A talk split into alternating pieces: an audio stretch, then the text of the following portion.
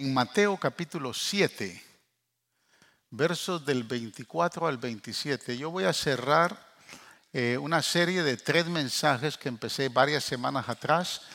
Eh, no los he predicado obviamente en este servicio, los he predicado en el servicio de las 10 de la mañana, pero eh, hoy no voy a estar predicando a las 10, voy a estar allá en la iglesia del norte predicando, así que el otro domingo estaré predicando este mismo, este mismo mensaje a las 10 de la mañana. Pero eh, quiero compartir con ustedes este último mensaje que lo titulé ¿Cómo, cómo los santos reaccionan a las tormentas. Yo no sé cómo usted reacciona a las tormentas, pero el Señor nos ofrece una única vía posible de responderle a las tormentas. Y está aquí en Mateo capítulo 7, versos del 24 al 27. Dice la nueva versión internacional, por tanto, todo el que me oye estas palabras y las pone en práctica es como un hombre prudente que construyó su casa sobre la roca. Y cayeron las lluvias crecieron los ríos y soplaron los vientos y azotaron aquella casa. Con todo, la casa no se derrumbó porque estaba cimentada sobre la roca. Pero todo el que me oye estas palabras y no las pone en práctica es como un hombre insensato que construyó su casa sobre la arena. Cayeron las lluvias, crecieron los ríos, soplaron los vientos y azotaron aquella casa. Esta se derrumbó y grande fue su ruina. Oremos. Gracias Señor por darnos el privilegio de compartir esta palabra. Gracias porque tu palabra siempre va a ser útil para redarguir, para consolar, para exhortar. Señor, para edificar nuestras vidas. Gracias porque tu palabra tiene el poder para transformar. Y por eso queremos recibir tu palabra en esta mañana para que por medio de esta bendita palabra tú nos exhortes, tú nos hables, tú nos fructifiques y nos ayudes a ser obedientes, Señor, en medio de la tormenta. Hemos entendido, Señor, que solo la obediencia puede, Señor, hacer la diferencia en medio de la tormenta. Gracias, Padre. En el nombre de Jesús, a quien damos todo honor, toda gloria y toda alabanza. Amén. Se puede sentar.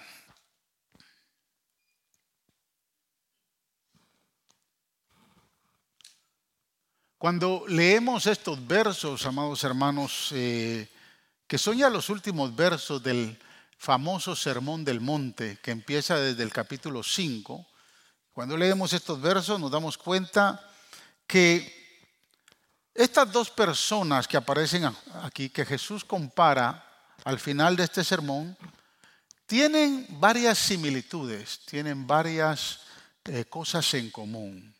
Número uno, ambas se dan a la tarea de construir. Eh, dos, sus vidas parecieran muy similares, porque ambos escuchan la enseñanza de Jesús y experimentan las mismas circunstancias. Eh, y aunque en lo exterior pareciera todo igual, las diferencias estructurales y duraderas en la vida de estas personas son reveladas a través de las tormentas. Si algo va a revelar quién es usted, es una tormenta. Los que vivimos en Houston por mucho tiempo, nos hemos dado cuenta que Houston es muy vulnerable a las tormentas. ¿Cuántos eh, han vivido tormentas? Algunas grandes, algunas pequeñas, algunos son vientos huracanados, excepto que usted lleve pocos días en la ciudad o pocos meses, tal vez no lo ha visto, pero Houston es una ciudad que aún es construida con sus códigos de construcción, eh, prepara a las casas para que se construya eh, y pueda soportar tormentas. Pero quiero que me escuche. La diferencia, amados hermanos, que Jesús va a marcar en su vida, quizás no sea notable el día de hoy. Tal vez usted no vea las consecuencias hoy, pero con el tiempo va a afectar su destino y el destino de sus generaciones. El destino de las vidas que están detrás de usted. Es decir, que las decisiones que usted tome en medio de una tormenta no solo le van a afectar a usted, le van a afectar a muchos. Por eso es importante entender lo que Jesús está hablando en este pasaje. Porque construir sobre una roca sólida significa ser un discípulo obediente. Pregúntele al que está a su lado, ¿eres obediente? ¿Te consideras obediente? Porque de lo contrario seremos creyentes desobedientes, falsos y superficiales. Y la iglesia está llena de muchos creyentes superficiales. No hablo de los hermanos aquí en, aquí en Faro de Luz, aquí no hay ni uno. Pero obviamente en muchos otros lados existen muchos creyentes superficiales. Por lo tanto, la obediencia se convierte, mis amados hermanos, en el cimiento sólido para resistir las tormentas de la vida. Observe lo que dice Santiago, capítulo 1, versos 22 y 25. Y ahorita me recordé que yo no le di a Midia mi mensaje. Así que, no sé, Alex creo que está ahí, o Salvador, ¿quién es el que está ahí? Vas a hacer maravillas. Vas a escuchar y buscar ahí rápidamente. Santiago capítulo 1, versos 22 al 25. Observe lo que dice el apóstol Santiago. No se contenten solo con escuchar la palabra, pues así se engañan ustedes mismos. Llévenla a la práctica. El que escucha la palabra pero no la pone en práctica es como el que se mira el rostro en un espejo y después de mirarse se va y se olvida enseguida de cómo es. ¿Cuántas veces se vio en el espejo hoy en la mañana desde que se levantó? Las mujeres estoy seguro que se vieron más tiempo. Hay una estadística que dice que una mujer en, en los primeros 30 minutos, desde que se levanta, se mira más de 40 veces en el espejo, pero no nos damos cuenta. Pero usted no se acerca al espejo solo para ver su lindo rostro. Usted se acerca al espejo para ver si hay algo incorrecto. Si hay algo que no está bien, si su peinado está bien, si su ropa le quedó bien. O sea, usted se mira al espejo con un propósito. Y muchas, lamentablemente las mujeres viven más tiempo en el espejo porque duran casi dos horas para hacerse el pelo en la mañana. Entonces definitivamente no nos miramos en el espejo solo para pasar de, y no hacer nada, excepto que usted diga, todo está bien. Y hasta cuando usted no está bien, que el espejo le dijo que estaba bien, usted sale de casa. De lo contrario, usted se quedará un poquito frustrado, dijo, tengo que cambiarme esta blusa, tengo que, parece que la corbata no me va con el traje. Eh, de momento no, no, yo creo que algo puede ser que esté mal. Y eso es lo que dice el apóstol, que es el mirar la palabra. La palabra es un espejo. Por eso es que el verso 25 dice, pero quien se fija atentamente en la ley perfecta que da libertad y persevera en ella y no olvidando lo que ha oído, sino haciéndolo, recibirá bendición al practicarla. Mire qué bendición. Entonces, este pasaje nos invita en este mensaje a responder tres grandes interrogantes en el creyente. Yo no tengo problema para terminar a tiempo, hermanos, pero hoy sí me entregaron tarde. Los de la alabanza se extendieron, etcétera, ¿no? Entonces hoy me entregaron, llevo cinco minutos y, si son las nueve y media ya. Vamos a ver si en los próximos 20 minutos vamos a terminar a tiempo. ¿Verdad? Si no hacemos esperar a los de las 10. ¿Verdad? Al fin y al cabo yo me voy al norte y...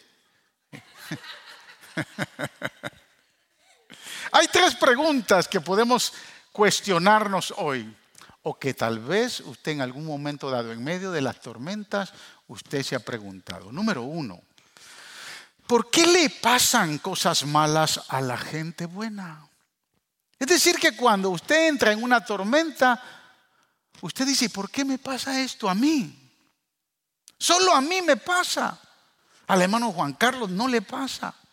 Al hermano Marvin menos. Solo a mí me pasan las cosas malas. Cuando yo me hago esa pregunta, yo estoy diciendo que por qué si yo siendo bueno, me pasa todo lo malo.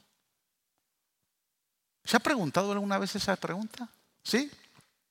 Escúcheme, hermano, las tragedias van a venir, las tormentas van a pasar. Ya sea que se trate de la niña que murió muy jovencita, o del accidente que usted tuvo la semana pasada, o ya sea que lo botaron del trabajo y que entró en una situación financiera bastante difícil, la pregunta seguirá siendo la misma. ¿Por qué le pasan cosas malas a la gente buena? Hace unos años un libro que tuvo gran éxito en este país, se tituló así. El libro, el título en inglés era así, ¿por qué le pasan cosas buenas, eh, cosas malas a la gente buena? El autor del libro concluyó que no hay respuestas reales. Él no pudo encontrar una respuesta real. Sin embargo, creo que hay una respuesta profundamente simple a esta pregunta. Y la respuesta es que no hay gente buena. No me lo crea a mí. Vea la palabra. Romanos capítulo 3, versos del 10 al 12 dice, como está escrito, dice el apóstol, no hay justo ni aún uno. No hay quien entienda, no hay quien busque a Dios, todos se han desviado, a una se han vuelto inútiles, no hay quien haga el bien, ni aún uno. Es decir, que el apóstol está diciendo algo que es una realidad para aquel que no conoce a Cristo, porque aún los que conocemos a Cristo no somos justos. Hemos sido justificados por la sangre de Jesucristo. Romanos 5.1 dice bien claro, Siendo justificados por medio de la fe, tenemos paz para con Dios, por medio de nuestro Señor Jesucristo. Es decir, que nosotros no somos justos, hemos sido justificados. El único justo que puede hacer justicia es el Señor Jesús. Él es justo, Él hace justicia. Por eso es que Él dice, mía es la venganza, dice el Señor, porque Él es el único que puede hacer justicia siendo justo. Usted y yo hemos sido justificados, que es una gran diferencia. Por lo tanto, no hay justo ni a uno, no hay nadie quien entienda, ni aún nadie que busque a Dios. Usted no está aquí porque usted le plació, usted está aquí por la gracia y misericordia de Dios. Usted busca a Dios por su gracia y por la misericordia que Él ha tenido sobre su vida. No porque sea el niño bueno, no porque tenga carita linda y no porque le dijo al Señor, ahora yo te voy a ir a servir. No, no, no. Dios ha tenido misericordia de nosotros y por eso nos trajo del pecado y nos llevó a su luz admirable. Eso es gracia. No es porque seamos buenos. Entonces la pregunta no es por qué le pasan cosas malas a la gente buena, sino podríamos invertirla. ¿Por qué a la gente mala le pasan cosas buenas? ¿Por qué siendo tan malos nosotros Dios nos bendice tanto? Es que cuando viene la tormenta nos ponemos énfasis en la tormenta, pero se nos olvida todo lo lindo y hermoso que ha sido el Señor a través de los años todas las bendiciones que Dios nos ha dado.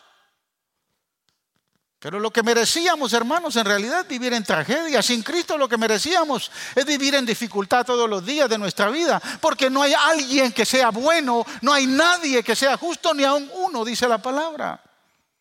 Entonces, ¿por qué nosotros los creyentes a veces nos preguntamos, ¿por qué le está yendo bien? ¿Por qué las cosas buenas le está pasando a este sinvergüenza vecino que ni siquiera conoce a Cristo? ¿Lo ha dicho? ¿Lo Este que trabaja conmigo, yo veo que le va bien y yo siempre aquí con problemas. Ellos no van a la iglesia, toman vacaciones dos veces al año, tienen buenos trabajos, reciben aumentos, el negocio le va viento en popa. ¿Por qué le va tan bien? Si maldice y ni siquiera tiene temor de Dios. Y creo que la mejor manera de responder esto para todos nosotros los creyentes es una gran, una gran verdad bíblica. Es que no hemos entendido entonces la bondad y el amor de Dios. Fíjese que una de las primeras verdades bíblicas que yo le enseñé a mis hijos cuando eran pequeños es aquella que aparece en el Salmo 73.1. Dios es bueno. Y la uní con aquello que habla el apóstol Juan en su primera epístola, capítulo 4, versículo 16. Dios es amor. ¿Está de acuerdo conmigo que Dios es bueno? ¿Y está de acuerdo que Dios es amor? Es decir, que estamos convencidos entonces que los primeros conceptos que debemos de enseñarle a nuestras generaciones es la bondad y el amor de Dios. Pero ¿desde dónde lo estamos enseñando? Él es un Padre amoroso que hace salir el sol sobre buenos y malos, sobre justos y pecadores. Dios ama bendecir porque Él es bueno. Hay gente que todavía se pregunta y genera la idea falsa que aunque Dios es bueno, pero siempre nos permite tener problemas y permite cosas malas con nosotros. Hay gente que como castigo, cuando se partió la pierna, dijo, Dios me está castigando. Cuando perdió la casa y se fue de bancarrota, eso fue Dios que me está castigando. Dios no es así, amados hermanos. La ira venidera de Dios se revelará pronto y espero que usted y yo no estemos en esa ira, porque Él nos guardará de la ira venidera y nosotros en Cristo seremos levantados de esta tierra y estaremos con el Señor. Usted no espere ver la ira de Dios porque la ira de Dios no fue, no fue diseñada para la iglesia. Que se va a partir la pierna, bueno, tal vez metió la pata mal. Que lo botaron del trabajo, ok, perfectamente, pero mañana puede conseguir otro mejor. Que, su casa se vino abajo, no se preocupe, el que le dio esa casa le va a dar dos o, o tres más. Si usted sigue entendiendo que Dios es bueno. Hasta una enfermedad. Cuando la enfermedad los está devorando, consideran como que fue Dios el que mandó esa enfermedad. Mira, hermanos, yo me pregunto por qué la gente tiene que esperar ver su matrimonio que se destruya para buscar de Dios. ¿Por qué otros esperan que sus finanzas se derrumben para empezar a buscar de Jesús? ¿O por qué esperan algunos hasta que el diagnóstico venga para entonces decir, ahora voy a ir a la iglesia y voy a empezar a buscar de Dios? Piensan, hermanos, que sus vidas tienen que desmoronarse antes de darle una oportunidad a Jesús. ¿Por qué no se la damos ahora? Cuando hay salud, cuando todo está bien. Porque es lindo servirle al Señor cuando todo está bien, ¿verdad que sí? Y aunque sea difícil servirle a Dios cuando las cosas estén malas, también se deleita uno en la presencia del Señor. Mire, la Biblia dice en Romanos 5.8, pero Dios demuestra su amor para con nosotros en que siendo aún pecadores, Cristo murió por nosotros. Esa declaración del apóstol Pablo es profunda, hermanos, porque fíjese, el Señor se arriesgó. Siendo usted y yo pecadores, independientemente de cuál era su pasado, cuál fue su pecado, si era un borracho, si era un drogadicto, si era un adúltero, si era un mentiroso, si era un falsante, si era un ladrón, cualquiera que fuera su historia en el pasado, Jesús dijo que siendo son nosotros pecadores, Jesús dijo, yo voy a ir a la cruz y voy a morir por ellos. Él no confió, hermanos, él, él no se puso a pensar, ¿y qué tal si no creen en mí? Hay gente cristiana que se la cree tan buena y se la cree más buena que Jesús. Por eso es que se conforman en su vida cristiana. Pero esa verdad, realmente el mundo de hoy ha perdido ese entendimiento. No se dan cuenta de que Dios demostró su amor por todas las personas cuando Jesús murió por nosotros. Porque de tal manera amó Dios al mundo que dio a su único Hijo, para que todo aquel que en Él crea no se pierda, mas tenga vida eterna. Todo lo que Él nos da, hermanos, es por gracia, es un favor inmerecido. Pero si nos cuesta reconocer esto, fácilmente, hermanos, vamos a malinterpretar la fuente de nuestra bendición. Vamos a malinterpretar la fuente de lo que genera en nosotros todo lo bueno y todo lo hermoso. Y si malinterpretamos esto, nos vamos a frustrar el día de la prueba, el día de la tormenta. Porque entonces se nos va a olvidar la bondad y el amor de Dios. Y la prueba va a empañar nuestra vida. Y nos volveremos amargados y llenos de dudas.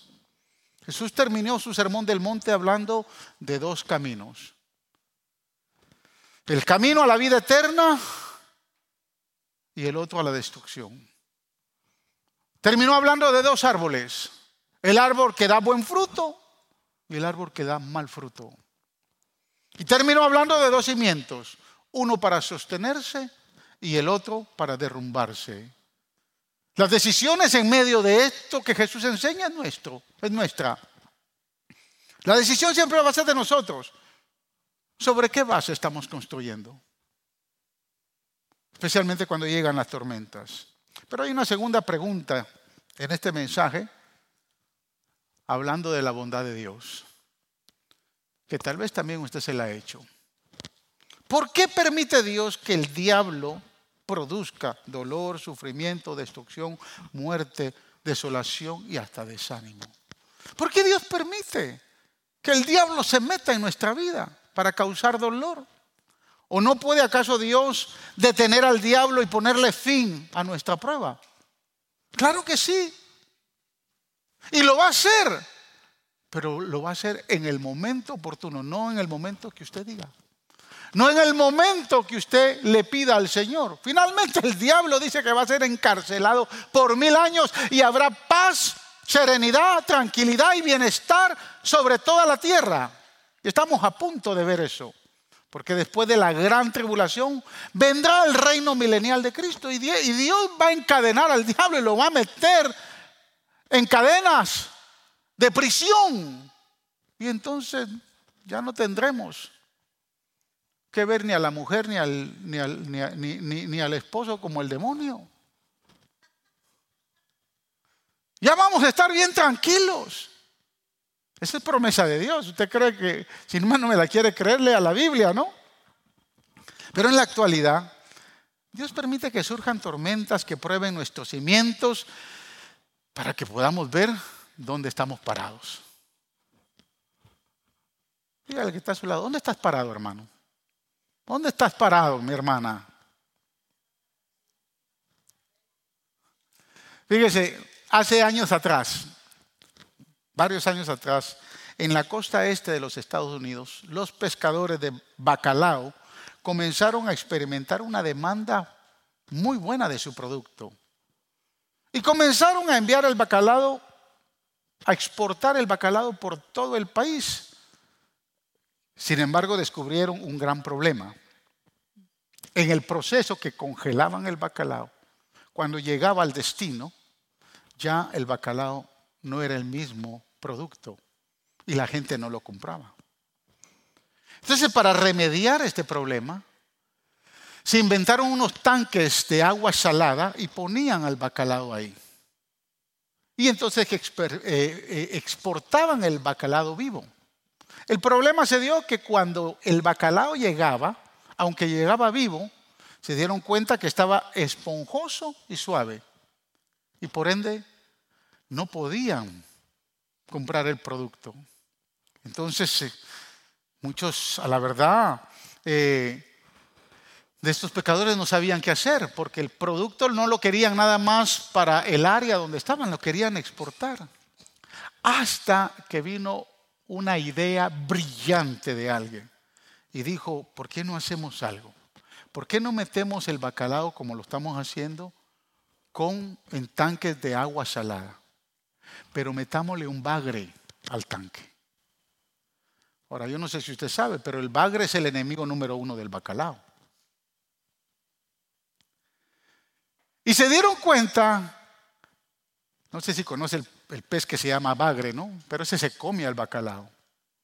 Y se dieron cuenta que cuando metieron el bagre en el tanque de agua salada, a medida que eran transportados, los, los, bacalaos corrían y nadaban y nadaban en el tanque de agua salada porque huían del bagre. Y cuando llegaban al destino, esos, esos bacalaos llegaban hermosos, suculentes para, para venderlos y para comerlos.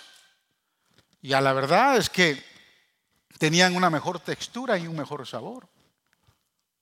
Y así también, hermanos. Ya Dios permitió un bagre en su tanque para que lo persiga un rato. Por ahí anda un bagre. Porque de lo contrario usted se va a sentar, se va a conformar y va a vivir la vida tranquilita. Y Dios quiere demostrar su firmeza espiritual. Quiere ver hasta qué punto cuando el bagre esté metido ahí, cuando la tormenta venga, si usted realmente ha creído en Él y permanece fiel a Él. Escúcheme hermanos, las tormentas van a llegar. Y la mayoría de veces son el plan de Dios edificado, diseñado exactamente para probar nuestra resistencia. Mira lo que dice el apóstol Pablo, primera de Corintios capítulo 10, verso 13. Ustedes no han sufrido ninguna tentación que no sea común al género humano, pero Dios es fiel y no permitirá que ustedes sean tentados. Aquí la tentación o el ser tentados habla de prueba. Entonces dice, pero Dios es fiel y no permitirá que ustedes sean probados más allá de lo que puedan aguantar. Más bien cuando llegue la prueba, Él les dará también una salida a fin de que puedan resistir. Es decir, que a algunos les llega una prueba, porque sabe el Señor que solo van a resistir una prueba. Hay otros que andamos con cinco y diez pruebas encima, pero Dios sabe que podemos resistir y finalmente Él es fiel y Él nos sacará adelante y nos dará la salida. Eso es lo que está diciendo el apóstol Pablo. Salmo, 105, Salmo 50, 15 dice, invócame en el día de la angustia y yo te libraré y tú me honrarás, dice el Señor. Razón tenía el profeta Jeremías cuando dijo, clama a mí y yo te responderé. Romanos 8:28 dice, ahora bien, sabemos que Dios dispone todas las cosas para el bien de quienes, de los que lo aman. ¿Ama usted al Señor? ¿Ama de veras al Señor? No se sorprenda que el Señor disponga una buena prueba para su vida. Los que han sido llamados de acuerdo con su propósito. Por ende, construya su vida sobre la roca. Jesús es el único fundamento seguro y Él no lo defraudará. Tercera pregunta. Y esta es bastante fuerte. ¿Por qué muchos cristianos no sobreviven a las tormentas de la vida? ¿Por qué muchos creyentes en medio de una tormenta se van al mundo? La respuesta es simple. Y es porque en medio de las pruebas y de las tormentas fueron desobedientes. Yo conozco mucha gente que estaba un día fiel en la iglesia. Dios lo usaba, cantaba, servía, hasta predicaba. Conozco pastores que hoy están en el mundo. Porque vino una prueba amarga a su vida y no la pudieron soportar. No pudieron hacerle frente.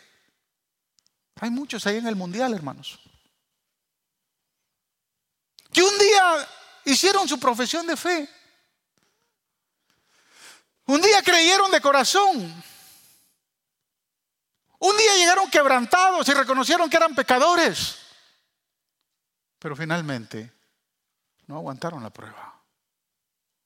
Y decidieron apartarse.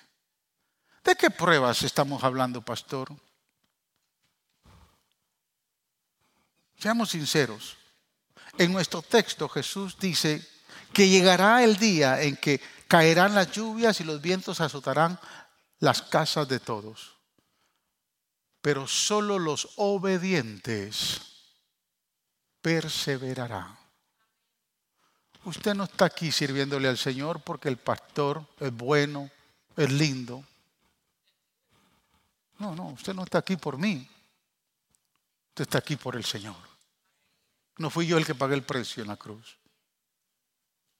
El Hijo de Dios pagó el precio en la cruz por usted. Él fue el que derramó su sangre.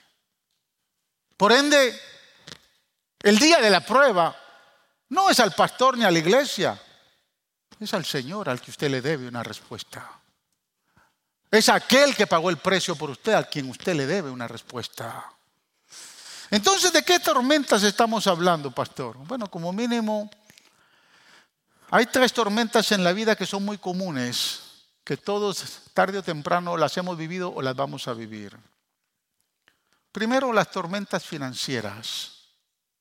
¿Cómo reaccionamos a una tormenta financiera? Quiero que me escuchen. Y hay un detalle aquí en este pasaje que habla Jesús, que es bien importante y que no lo podemos ignorar.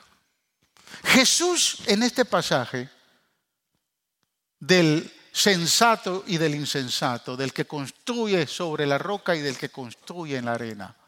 Él no dice que el insensato era inmoral o ladrón. Él simplemente dijo que era desobediente. No escuchó a la palabra. Es decir, que de manera inmediata la desobediencia sí nos puede llevar a pecar. Nos puede llevar a ser inmorales, a ser ladrones, a ser faltos de integridad.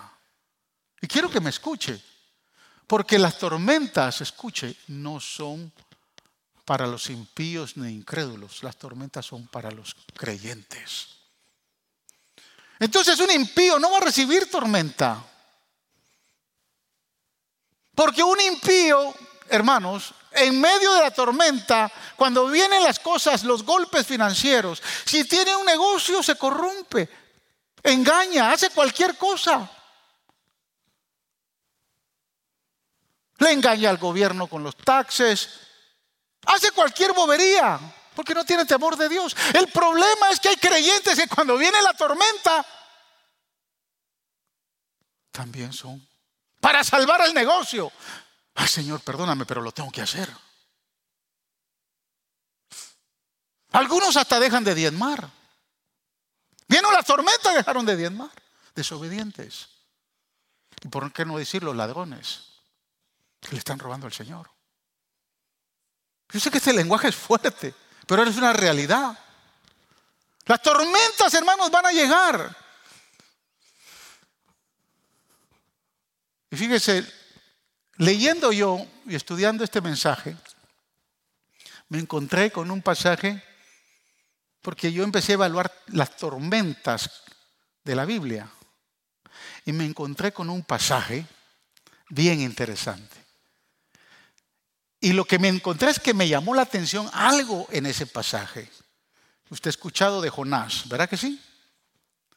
Y sabe quién fue Jonás y el mandato que Dios le dio a Jonás, que fuera a Nínive a predicar porque allá los asirios tenían que escuchar de Dios. Pero los asirios eran peor que los narcotraficantes que están en la frontera. Eran peor que los asirios eran gente malvada, gente indigna, gente que no valía nada.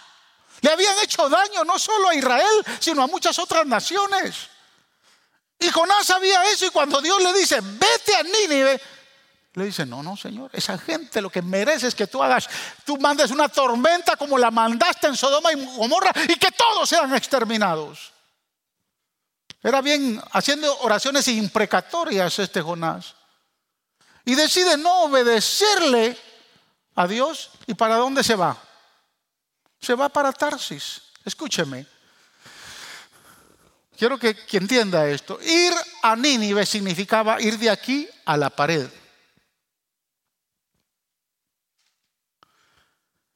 Pero ir a Tarsis significaba ir de aquí hasta la greenhouse. ¿Cuál estaba más cerca? Ir a la pared. ¿Correcto? No, pero el señorito dice, ah, me voy para Tarsis porque... Y dice que huye de la presencia del Señor. Observe, capítulo 1, verso 3 del libro de Jonás. Entonces Jonás se levantó y se fue en dirección contraria para huir del Señor. Descendió al puerto de Jope, donde encontró un barco que partía de Tarsis. Y mire el detalle, compró un boleto, subió a bordo y se embarcó rumbo a Tarsis con la esperanza de escapar del Señor. A mí me llamó mucho la atención eso. Quiero que me entienda. Cuando desobedecemos a Dios, invertimos en nuestras propias tormentas. Compramos el ticket. Y en el tiempo, escúcheme, yo no sé qué hizo, qué hizo Jonás, porque en el tiempo de Jonás no era el intercambio de moneda, era el trueque. Se cambiaba un camello por la suegra, ¿verdad? Algo así. Y Jonás compra su ticket. Quiero que me entienda, los desobedientes invierten en su propia tormenta porque Jonás compra el ticket, se mete en el barco y después, horas después, ¡boom! viene la tormenta. Y cuando vamos a obedecer, a desobedecer, compramos, invertimos en nuestra desobediencia.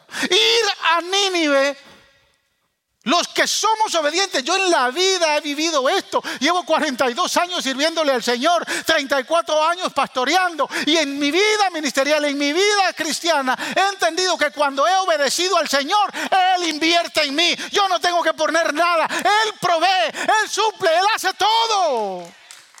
Pero cuando yo desobedezco a Dios, lo primero es que hago que compro mi ticket, que Dios no va a invertir en los desobedientes. Y obviamente vienen las tormentas.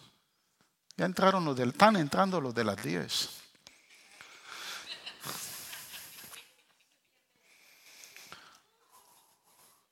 ¿Cómo reaccionamos? Esta es la segunda prueba, son las pruebas matrimoniales.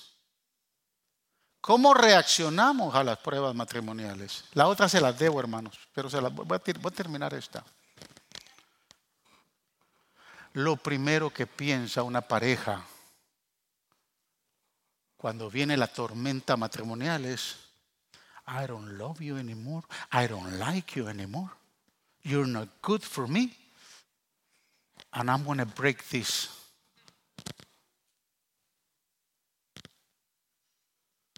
Y sabe, el matrimonio de Dios, el matrimonio bíblico, es una relación de entrega. ¿En las buenas o en las malas? En bien y en mal, en salud y enfermedad. Voy a estar hasta que la muerte nos separe.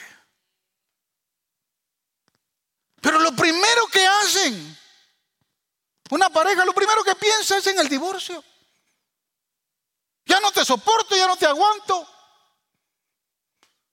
Y escúcheme, son tan bobos